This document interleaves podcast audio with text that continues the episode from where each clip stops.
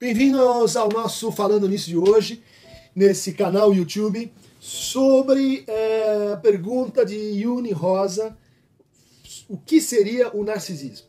O narcisismo é um conceito inventado, proposto pelo Freud, a partir é, do mito grego é, formalizado por Ovídio, no livro das Transformações, que fala do apaixonamento de um personagem chamado Narciso, que se encanta com a imagem de si mesma, re refletida num, num lago, e eh, se torna surdo a Eco, essa ninfa que estava apaixonada por ele, e isso leva ele a ser tragado pela sua própria imagem e então devorado pelas águas desse, desse lago. A partir desse mito grego, o Freud propõe um, um modelo para entender o que seria a origem do eu. Para a psicanálise, quando nascemos, não, não, não viemos diretamente com o eu. Nós temos esquemas corporais, nós temos uma certa consciência de si, eh, mas nós não temos propriamente um eu. O eu tem que surgir de um novo ato psíquico. A gente faz algo, a gente realiza algo, a gente se dá conta, a gente passa por uma experiência que forma o eu. Essa experiência seria então o narcisismo, né? um novo ato psíquico.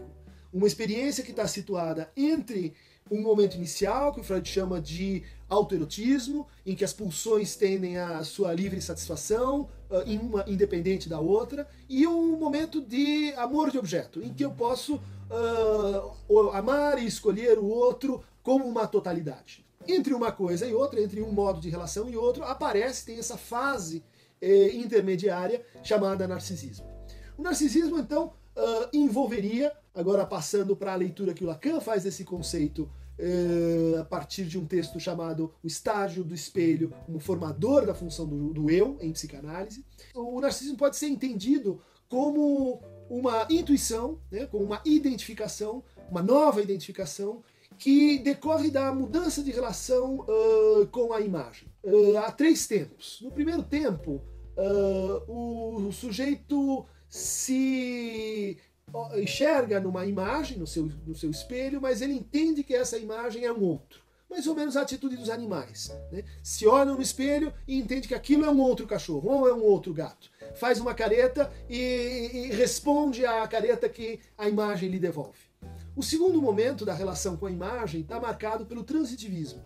Então uh, há uma certa indeterminação de quem é que está olhando e quem está sendo olhado quem vê e quem está sendo visto.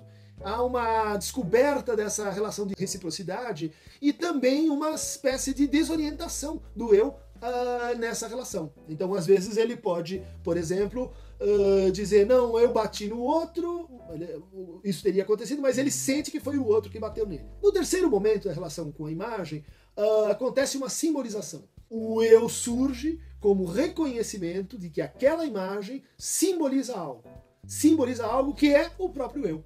Portanto, o eu vai, vai nascer aí e ele vai ter uma estrutura dual. Não é que tem o eu e a imagem de si. O eu é esta dupla uh, formada pelo, pelo por aquele que fala e aquele que escuta. Por exemplo, quando a gente fala consigo mesmo, quando a gente pensa à noite antes de dormir, quando a gente faz esse diálogo interno. Ou seja, é uma estrutura dual e tudo isso a gente chama o eu. O Lacan toma um poema do Rimbaud e diz o eu é, portanto, o outro. Né? O outro no duplo sentido, de grande outro, de outro simbólico, né?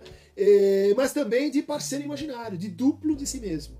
Essa formação, então, narcísica, ela vai é, gerar dois subprodutos.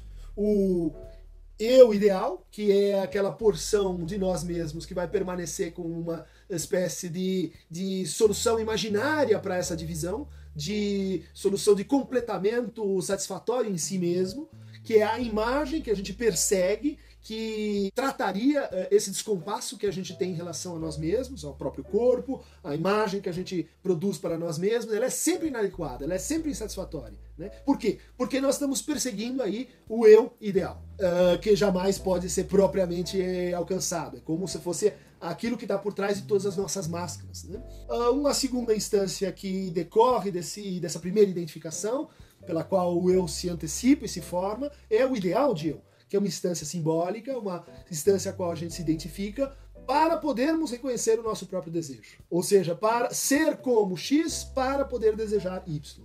Ser como o pai para poder desejar alguém como a mãe. Ser como a mãe para poder desejar alguém como o pai. E, e, e os ideais que vão se acrescentando na nossa vida, eles são sempre repostos, né, os ideais simbólicos de emancipação, de autonomia, de independência, são ideais que nos regulam o desejo a partir dessa posição chamada, então, ideal de eu.